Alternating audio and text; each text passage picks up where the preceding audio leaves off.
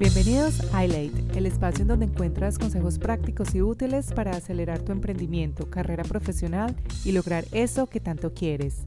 Yo soy tu host, Isabel Forrest, ejecutiva de marketing y por medio del coaching he transformado mi vida y descubierto mi pasión. Mi propósito es ayudar a otros a que vivan su vida en plenitud, lo cual creo solo es posible cuando hacemos eso que nos apasiona y nos hace vibrar. ¿Quieres empezar a trabajar en ti? Descarga mi ebook 5 tips para mejorar tu marca personal. Ya sea que estés plenamente consciente de tu marca personal o no, tienes una. Todos la tenemos y esto impacta absolutamente todo lo que haces como emprendedor o empleado y determina los resultados que obtienes en tu vida. Para descargarlo, visita mi página web ilay.co barra marca personal. Mi página web se escribe w e l a t -E barra marca personal. Y recuerda suscribirte o seguirme en cualquiera que sea la plataforma en la que me escuchas para que así no te pierdas ninguno de los episodios.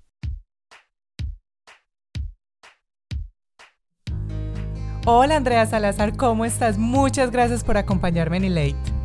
Muchas gracias por la invitación. Es un honor estar acá de verdad que te agradezco tu tiempo porque sé lo ocupada que estás y ahora que tienes ya bebé, acabo de ver una nota que pusiste en tu Instagram y quiero que hablemos un poquito más de eso adelante.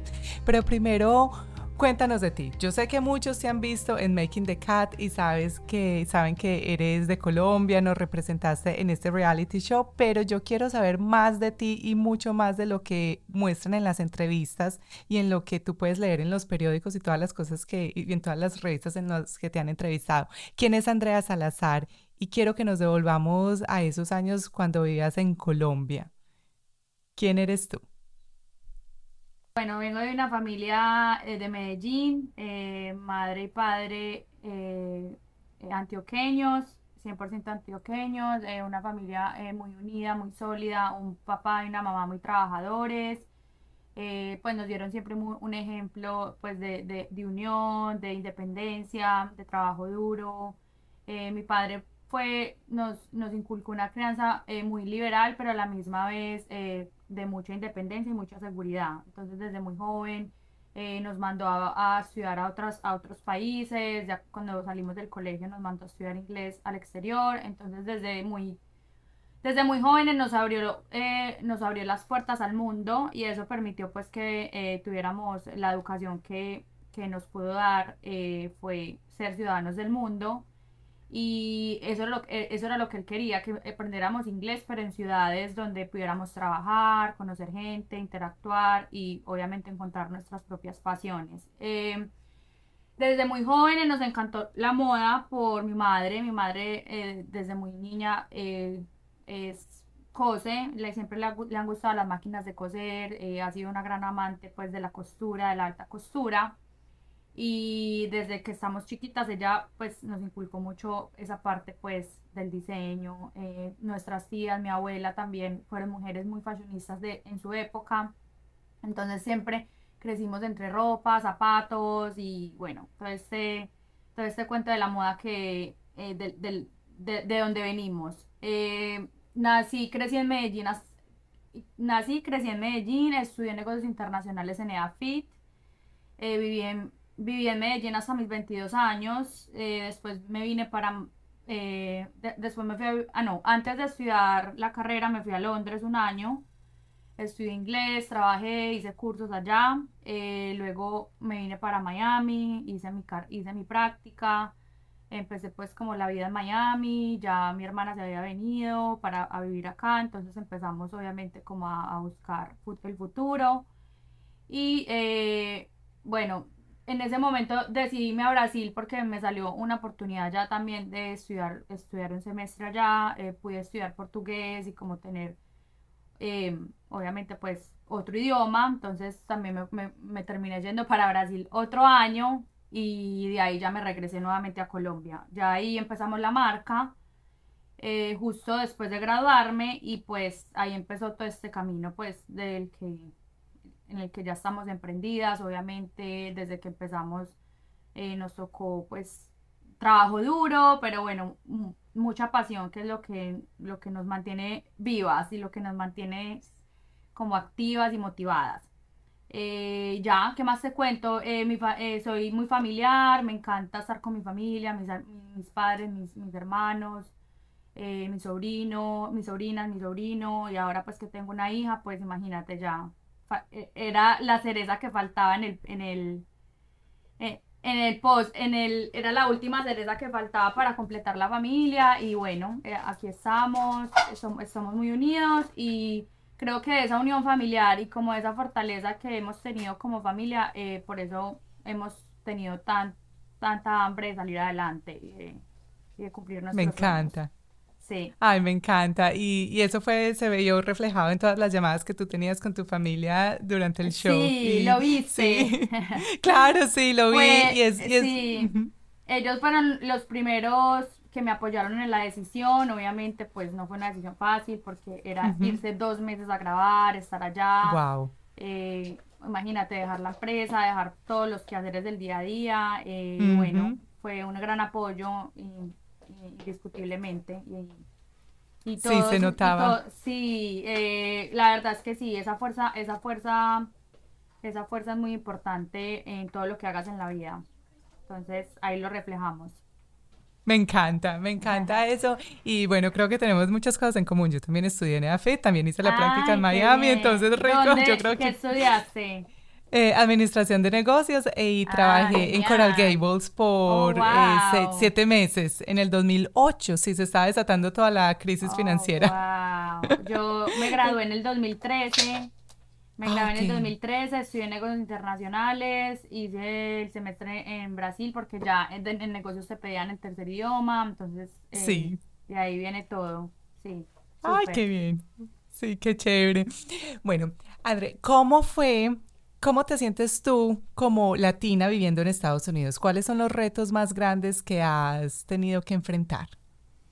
Bueno, retos muchísimos. La verdad es que em, Estados Unidos es un país de oportunidades, definitivamente. Eh, es un país donde hay mucha libertad, hay, hay muy, también, o sea, hay mucha libertad de expresión, donde tú puedes como eh, especializarte en el área que tú te, te quieras desenvolver. Eh, hay muchas de esas oportunidades, es lo como que te motiva a ser mejor. Obviamente en Colombia tenemos mucho, tenemos muchas cosas bellas allá, o sea, yo a mí me encanta mi país, de hecho, pues extraño ciertas cosas que me gustaría tenerlas acá, pues obviamente por, por razones económicas nunca tendremos el nivel de vida que tenemos en Colombia, por, obviamente es un país donde el, el, el costo de vida es más bajo, pero digamos que los grandes retos que he tenido en Estados Unidos ha sido tener tener nuestra propia empresa eh, funcionando. O sea, como que el emprendimiento ha sido más difícil acá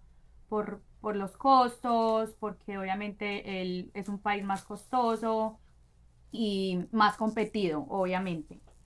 También, que, que otro reto ha sido tener, no tener las comodidades que uno tiene en Colombia, por ejemplo. Uno en Colombia puede, tiene, tiene, tiene acceso a tener eh, comodidades como pues una señora del servicio, o una nani o como este tipo de cosas que uno dice, uy, qué bueno tenerlo, pero pues ah, todavía no estoy en... Sí, te toca a ti como adaptar tu vida, hacer todo este tipo de actividades y, o sea, se vuelve uno multitasking en, toda en, todo el sentido de la palabra.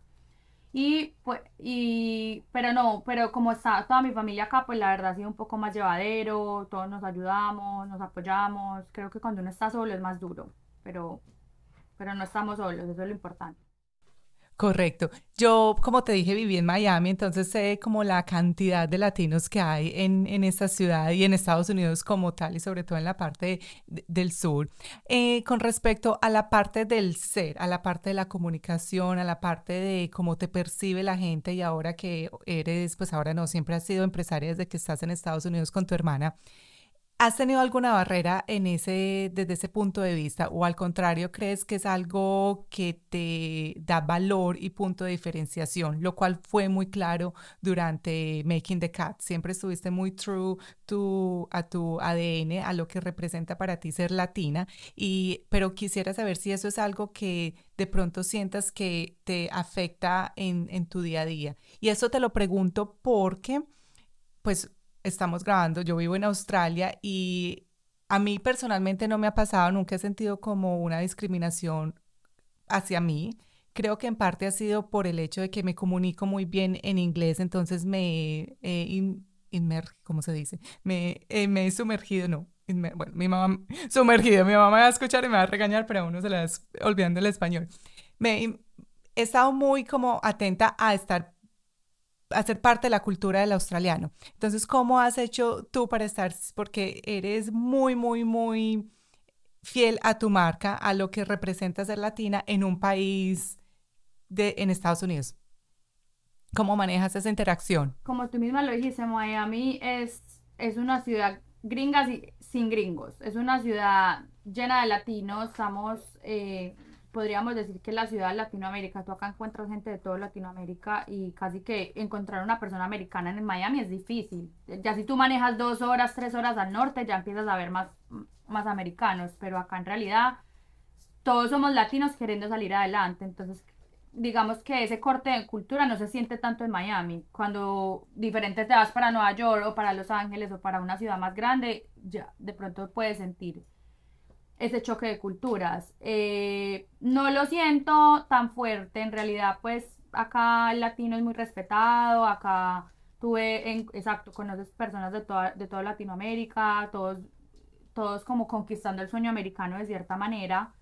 Eh, y obviamente uno se siente orgulloso de ser colombiano, pues uno obviamente tiene eh, como ese orgullo de dónde viene. Eh, sin embargo, nosotros vivimos acá porque nos gusta, no porque nos tocó venirnos para acá. Mucha gente le toca salir de sus países a buscar otras oportunidades, pues porque por seguridad o porque no tiene un, un ingreso asegurado.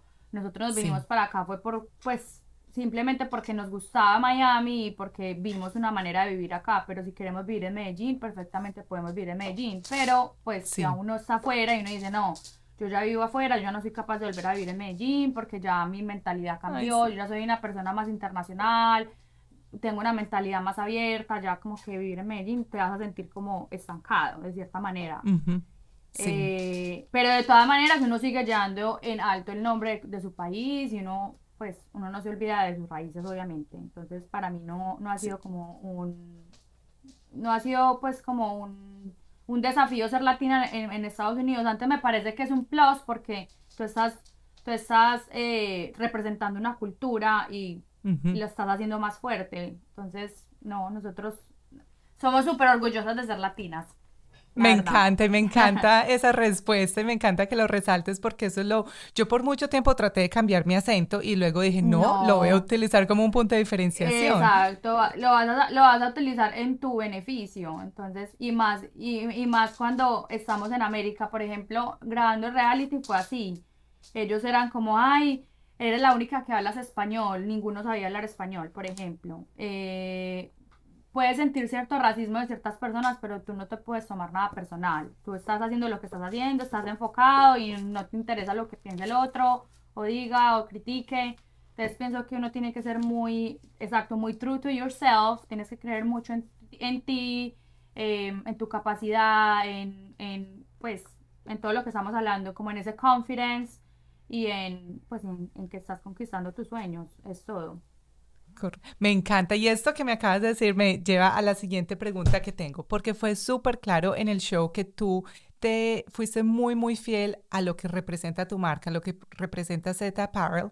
Y te dedicaste a hacer eso. Y bueno, en la introducción del show dicen que el show no es un concurso de costuristas, o sea, no, no se trata de, coser, sino de diseñar, lo cual fue, lo cual me pareció, wow, excelente, porque otros shows pues se enfocan mucho en la parte de la costura. Sin embargo, a ti te tocó coser y tuviste un reto con, creo que se llama Olivia, era la, sí Sí, te tocó un reto, bueno, y ahí hubo cosas que mm, en donde te tocó pues utilizar estas habilidades. Pero la pregunta es, ¿cómo haces tú para identificar eso en lo que eres excelente y dedicarte a eso que te va a hacer brillar en vez de dedicarte a cosas en las que de pronto sí eres buena, pero te puede dejar ahí estancada?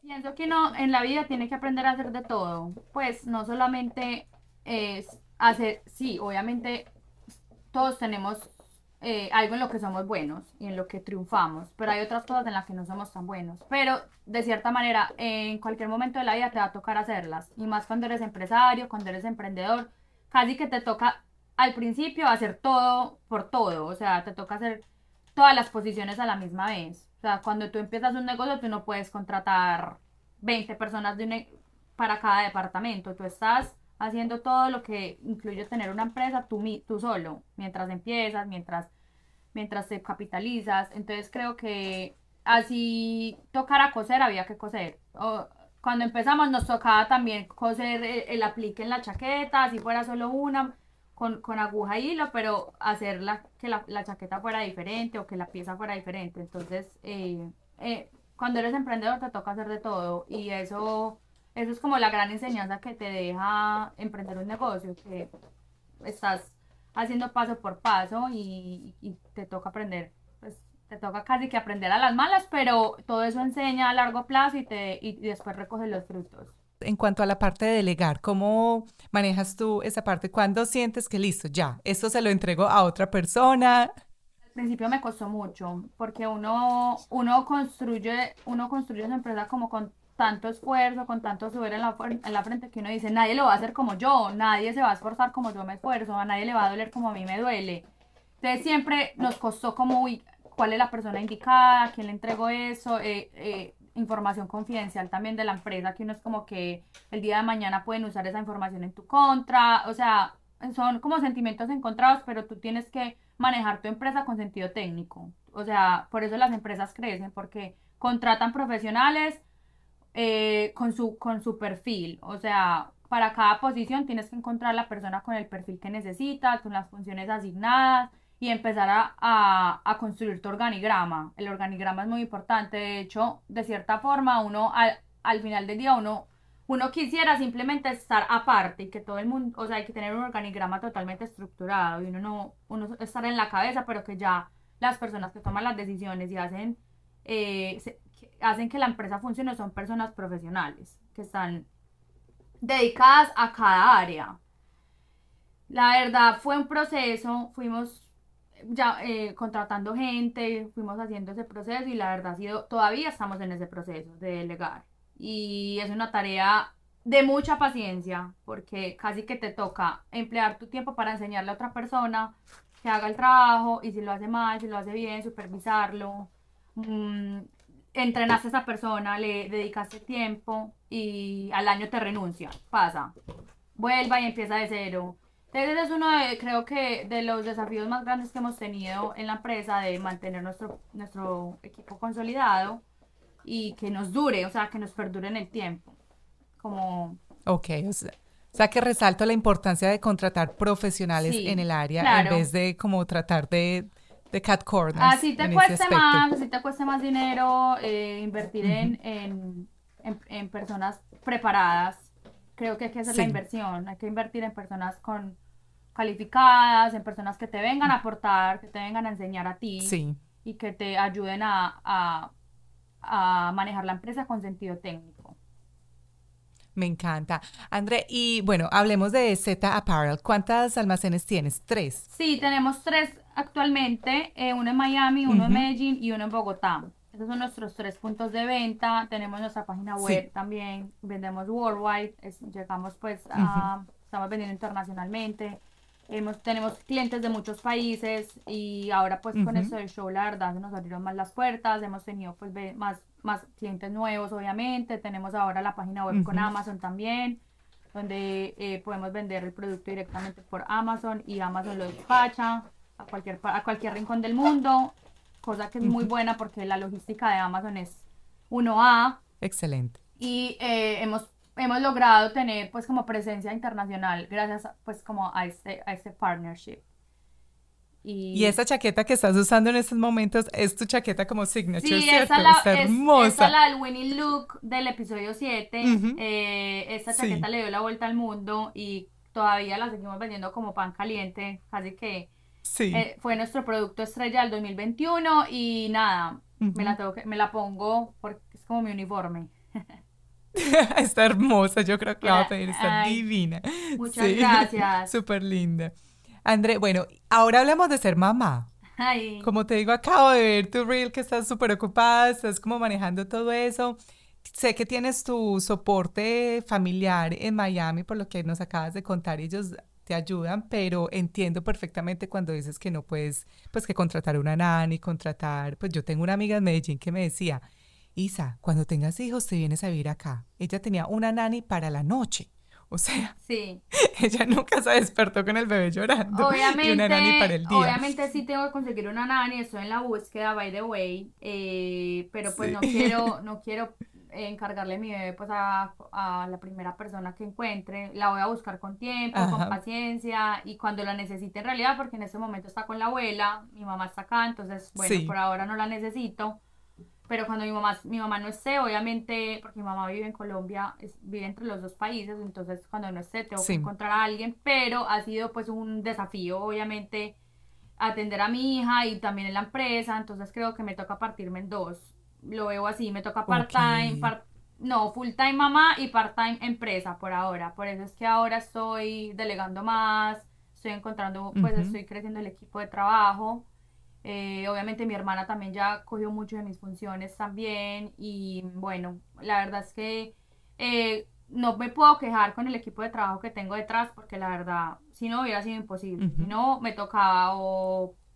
entregarle la empresa a alguien y que la o vender o, bueno, no sé, me hubiera tocado tomar otras decisiones, pero pero la verdad es que el equipo de trabajo es vital, vital tanto en la casa como en la empresa. Entonces tengo un, tengo un support system eh, bastante interesante eh, y así me toca traerme a la bebé a la oficina, la traigo, no tengo problema, o sea, yo voy a estar con ella, voy a viajar con ella, o sea, lo que me toque hacer, eh, ella va a estar conmigo, pase lo que pase, así que no, no es imposible tener negocio y ser mamá, la verdad, se vuelve más interesante. Ok.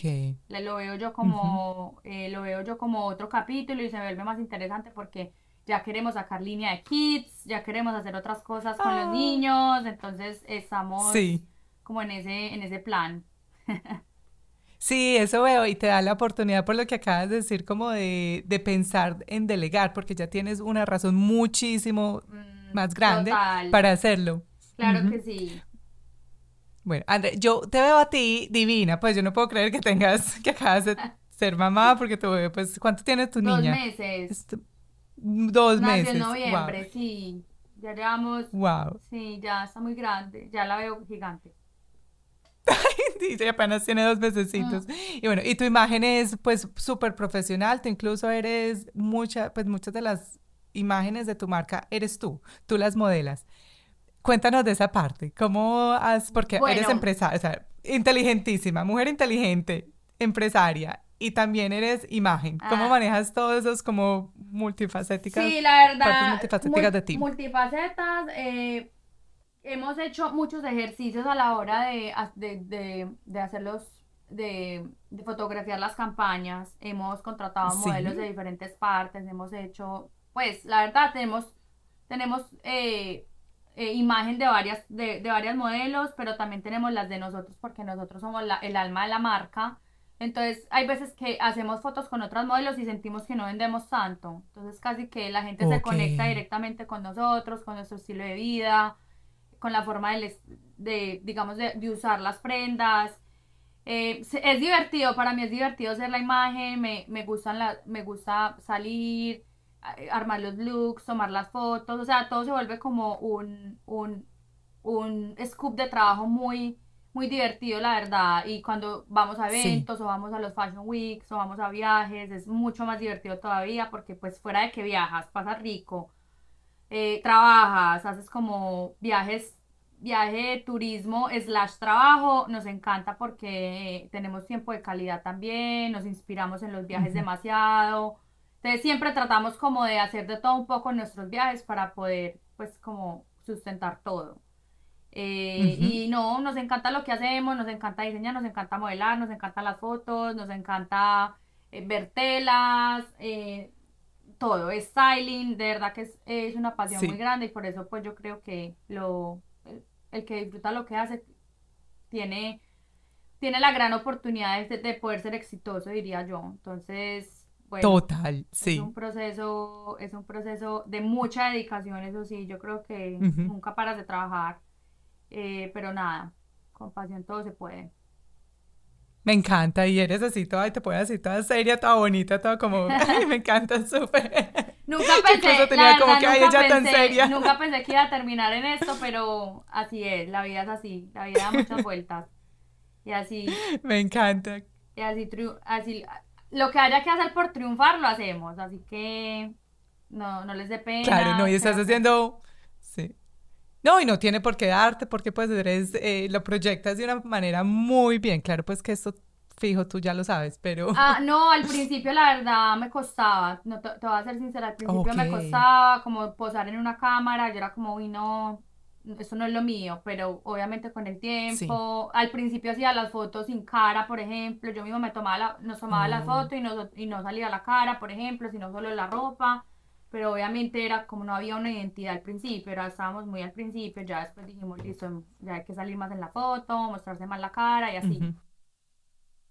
¿Hubo algo, hubo algo aparte de la práctica, porque dicen pues que la práctica hace al maestro, que te ayudara a como desatarte de ese pensamiento y tener esa confianza en ti? ¿O simplemente fue práctica?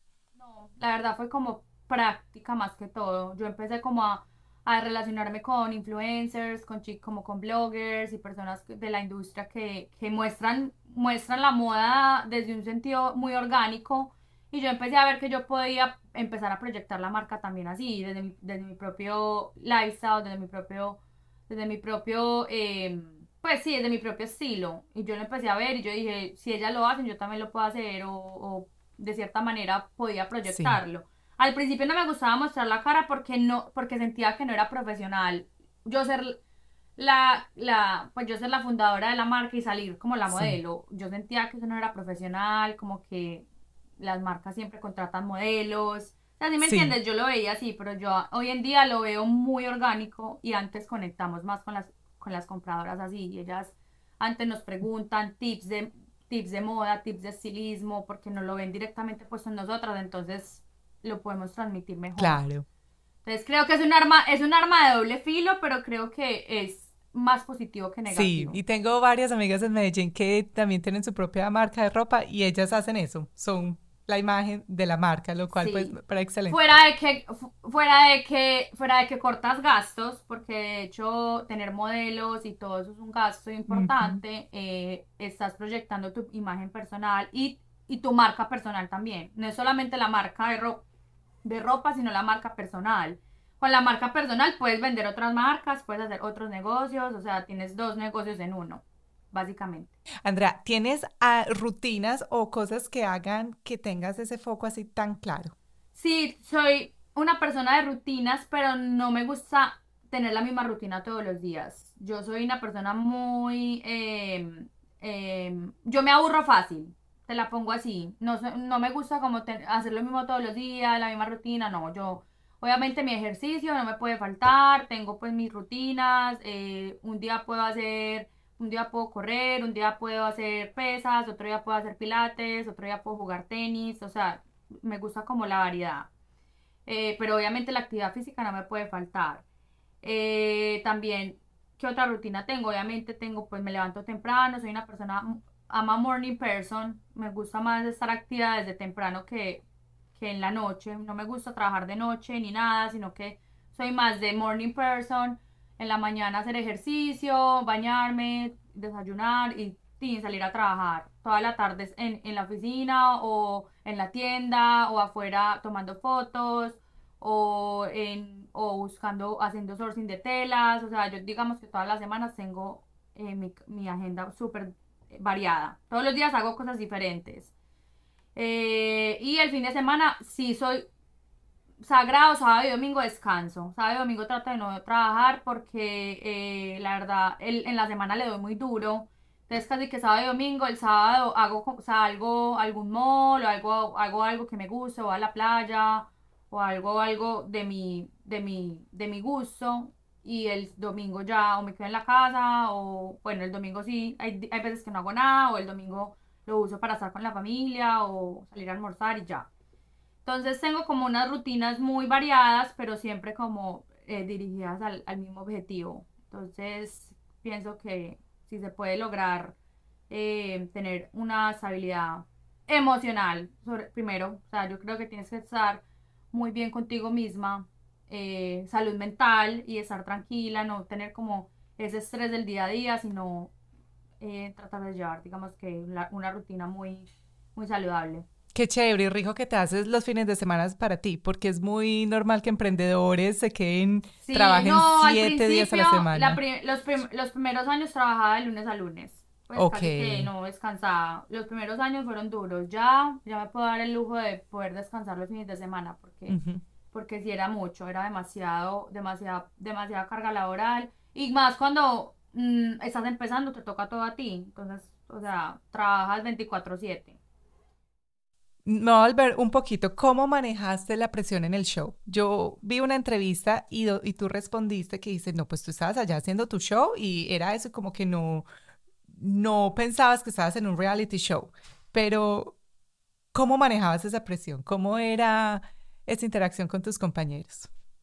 Bueno, creo que fue un mindset desde el principio. Yo me mentalicé desde el principio que yo iba, pues que a mí, a mí me iba a tocar, o sea, clavarme allá, o sea, yo sabía lo que iba. Y yo dije, oh, voy, yo me voy a concentrar estos dos meses a grabar, a hacer eso y lo voy a, voy a dar mi 100%. O sea, fue desde que cogí el avión y me fui para allá, y yo dije, voy a lo que voy. Entonces fue como mi, mentalidad, obviamente, eh, sí, la presión fue muy fuerte, eh, los tiempos muy cortos, y, era esa administración del tiempo, decir, en, la siguiente hora tengo que hacer esto. Si no lo hago, o sea, me mato por hacerlo porque si no alcanzo. Entonces era como que era contrarreloj. Y yo miraba el reloj y yo decía, a, tal hora ya tengo que haber hecho esto, esto y esto. Entonces yo era como manejaba mi tiempo así, no dejaba como que me cogiera ventaja porque pues nos tocaba hacer dos looks en siete horas. Era casi que ah, imposible. Entonces, obviamente, eh, ejecutar, yo desde el principio dije, voy a, yo voy a, ejecutar y no, no me voy a desconcentrar, o sea, voy a estar enfocada y ya.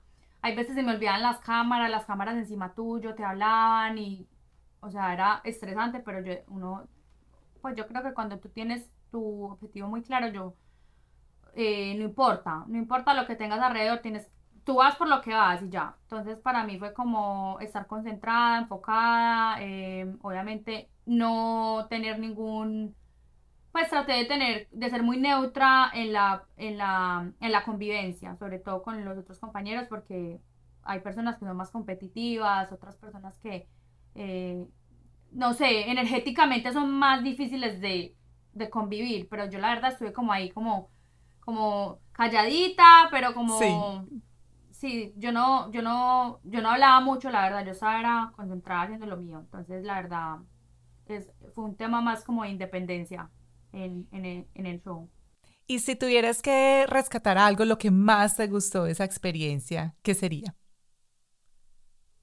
Lo que más me gustó, eh, la verdad, el equipo de trabajo, el profesionalismo de la productora, eh, la manera en que eh, como ejecutaban, pues el, la organización como del, de todo, el, de todo el, la grabación fue increíble, o sea, fue, fue impecable la producción, la verdad, los, como toda la manera, todo lo que hicieron en los montajes de los desfiles, los desfiles me encantaron, increíble, o sea, ellos hicieron demasiada producción.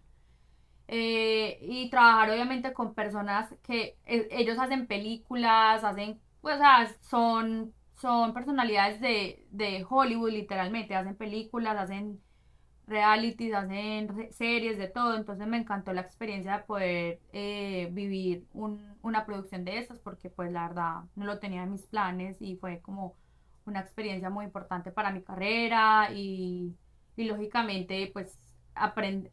Básicamente éramos actores y sin, sin serlo. Entonces fue como que, oh wow, no puedo creer que estoy aquí, soy, soy parte de esa producción. Fue muy, muy cool, muy interesante. ¿Y cuando tú aplicaste? Porque, bueno, de nuevo, yo hice mi research, tú aplicaste, como que dice, bueno, lo voy a hacer y si, y pasó, pasó y pasó, te seleccionaron. Pero tú llegaste a pensar que ibas a ser una de las finalistas. La verdad, al principio yo, yo creo que todos los seres humanos somos muy negativos al principio. Pues eh, eh, los seres humanos pensamos más en lo malo que en lo bueno. Pues es natural, diría yo yo decía, no, pues si, me echan en el primer capítulo, bueno, por lo menos. O pues yo pensaba, uno tiene que pensar todas las posibilidades. Pero eh, cuando empecé ya a ver, obviamente yo no sabía, tú no sabías hasta que, hasta que empiezas a grabar el primer episodio, no podíamos ni siquiera hablar con los demás. No sabíamos quién eran los, los, los, pues no, sabíamos quién era, quiénes eran los competidores. O sea, nada. Era como todo a gancho ciego, por así decir. Obvio, yo no podía decirte si, iba a llegar a la final sin saber con quién iba a competir.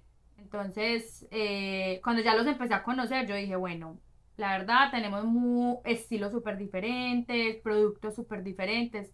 Le llegábamos a clientes diferentes. Entonces, yo decía, no podré llegar a la final, pero pues llegaré, no sé, pronto a la mitad. O sea, yo como que al principio como que empecé como a, analizar la situación. Y yo dije, bueno, si se pone difícil, bueno, pues me quemé. Pero si no, démosle hasta el final. Pero hubo, hubo un, un momento que yo dije, o sea, ya me sacaron, hasta aquí llegué porque no alcancé a terminar, o sea, fue tanto la presión que literal no alcancé a terminar uno de los vestidos, eso me tocó pues hacer magia para sacarlo en el desfile, yo dije, no, pues ya, hasta aquí llegué, pero la verdad no, la verdad me fue más bien de lo que esperaba, yo no me imaginé que iba a llegar tan lejos, la verdad, porque era muy dura la competencia, o sea, era, fue, fue muy dura. Y competí con personas muy capaces, muy, muy veloces, o sea, digamos Andrea Peter, que fue la que ganó esa mujer, cosía rapidísimo, o sea, era un volador literal. Yo decía, no, o sea, pero lo que tú decías al principio, eso no era una competencia de costura, era una competencia de diseño y pues nosotros teníamos nuestras costureras y todo, entonces era pues manejable, pero igual, de igual manera ganaba tiempo, cosiendo, armando el look, o sea. Y tú ganaste... Bueno, continúa.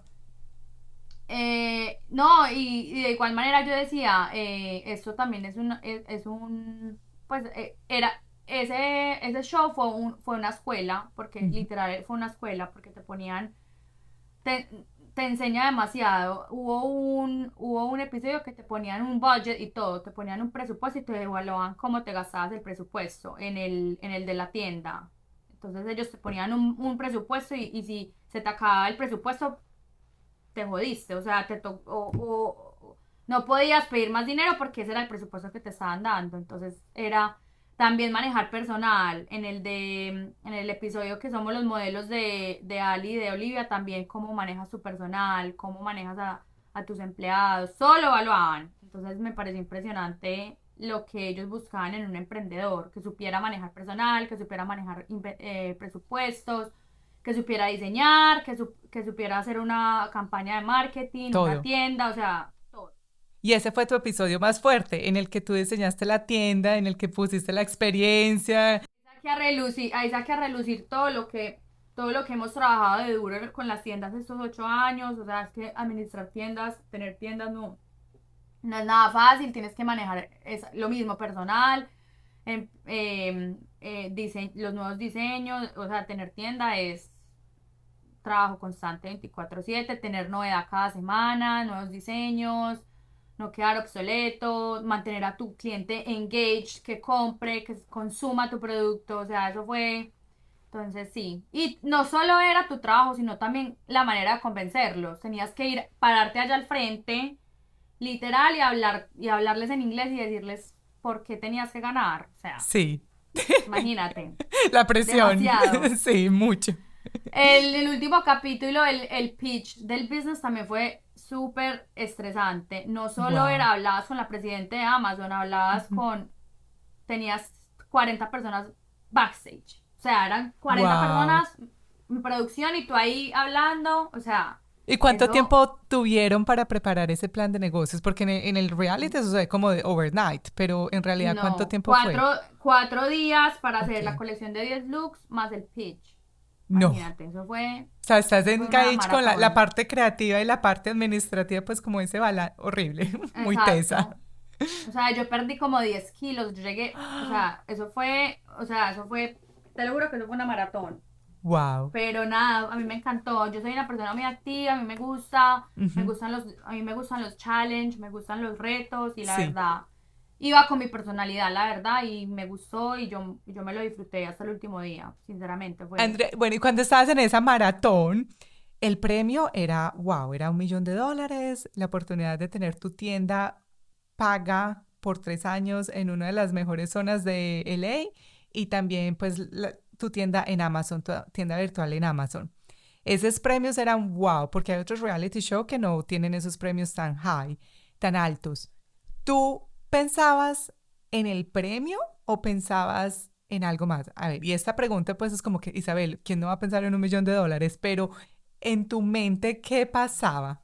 No, la verdad yo pensaba era más en, no, en la, en la plataforma de Amazon. Nada más tú tener tu, colección en Amazon es, ya es un, un, plus muy grande por lo que te decía ahora. La logística que tiene Amazon no la tiene nadie. O sea, es el, el, retailer número uno del mundo. Entonces, es llegar a vender en una plataforma de esas es un, pues, un milestone, por así decir, porque Hace rato yo venía buscando em, un wholesaler en Estados Unidos, porque pues yo venía buscando como marcas, obviamente las de alta costura son, son pues muchas, pero yo venía buscando un retailer que vendiera multimarcas y, y vendiera mi marca, pues porque así digamos es una manera de crecer más acelerada, tú puedes vender wholesale por mayor.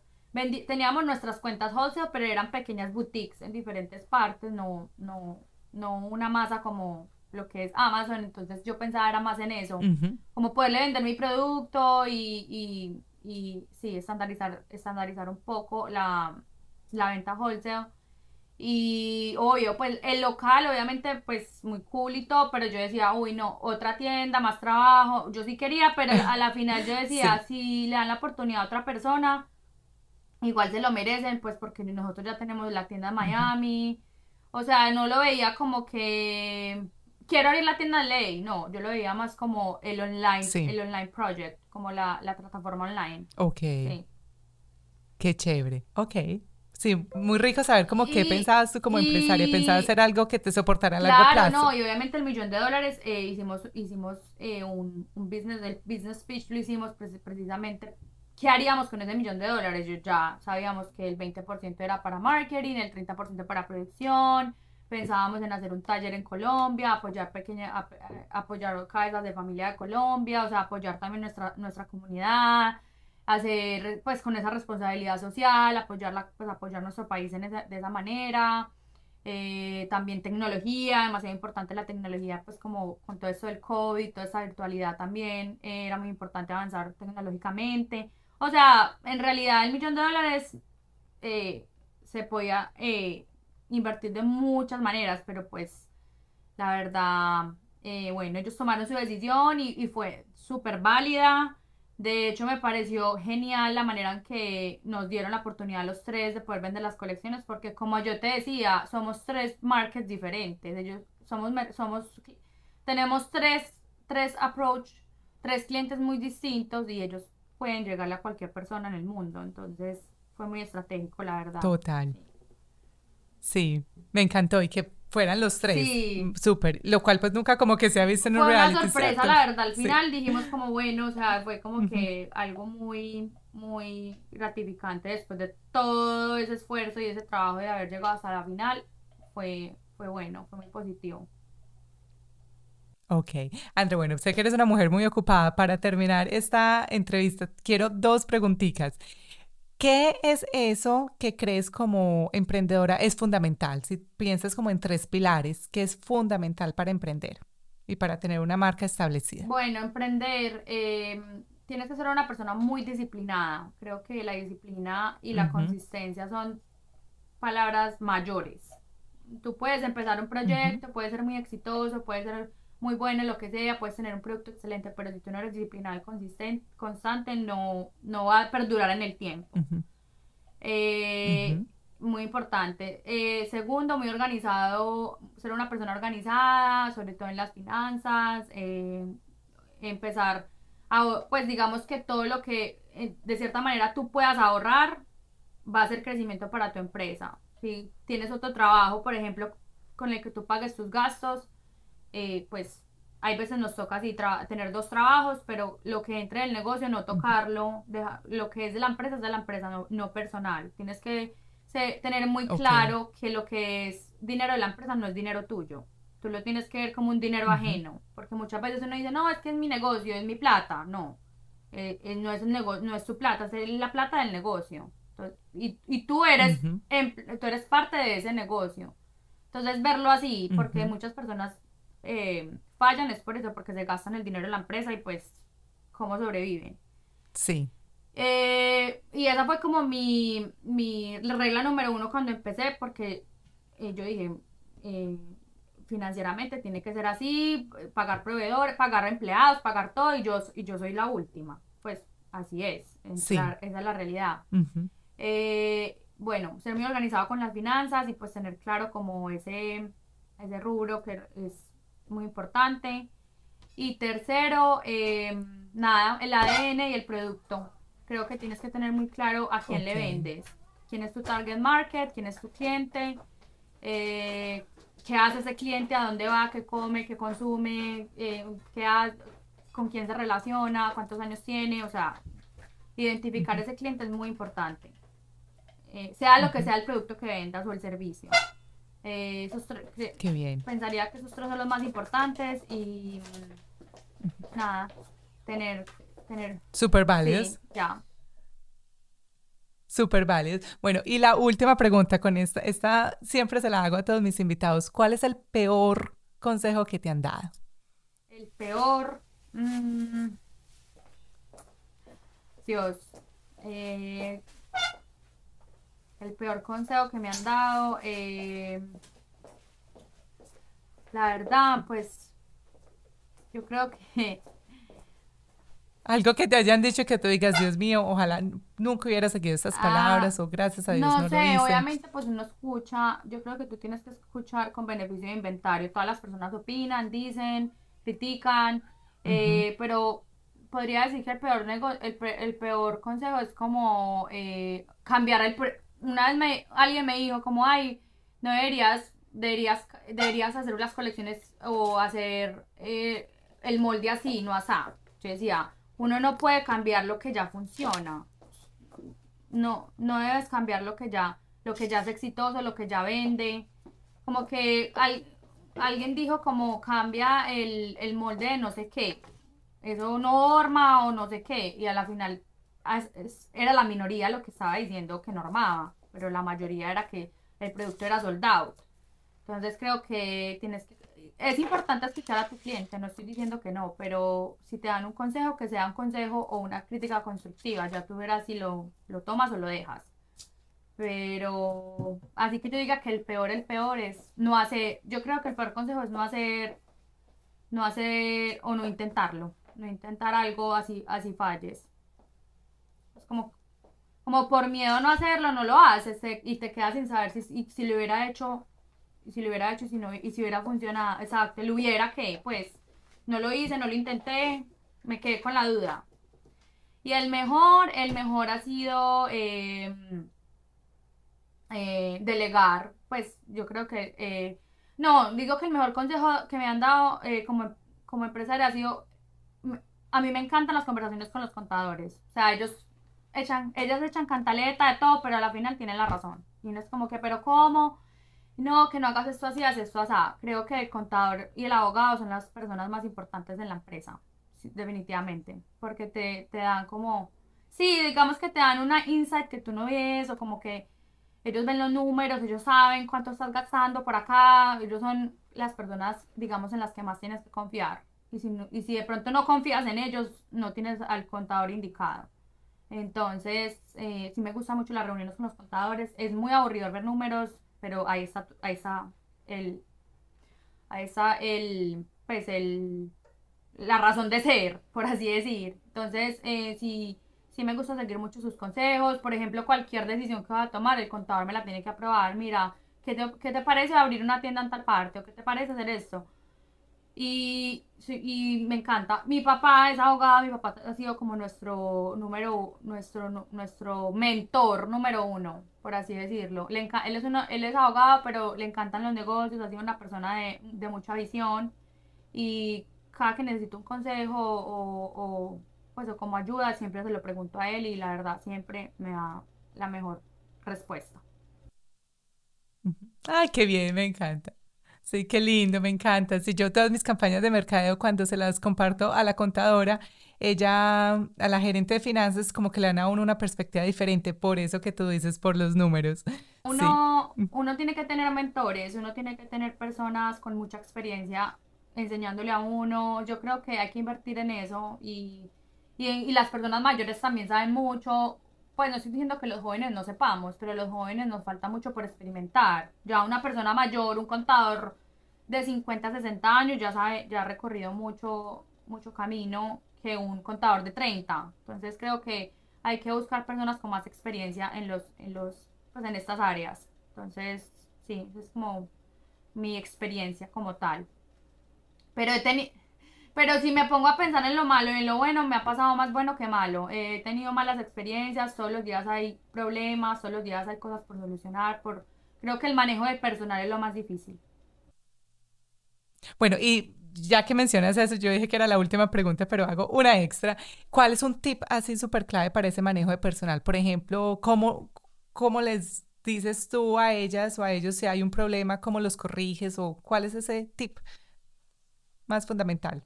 En mi, en mi caso, pues sí es mejor tener una persona, eh, si lo puedes pagar, una persona especial en recursos humanos, una persona que sepa de gestión humana, que sepa comunicarse, que, que sepa todo lo, pues creo que ahí sí mejor una persona especializada en el tema, porque eh, eso sí es un tema complejo.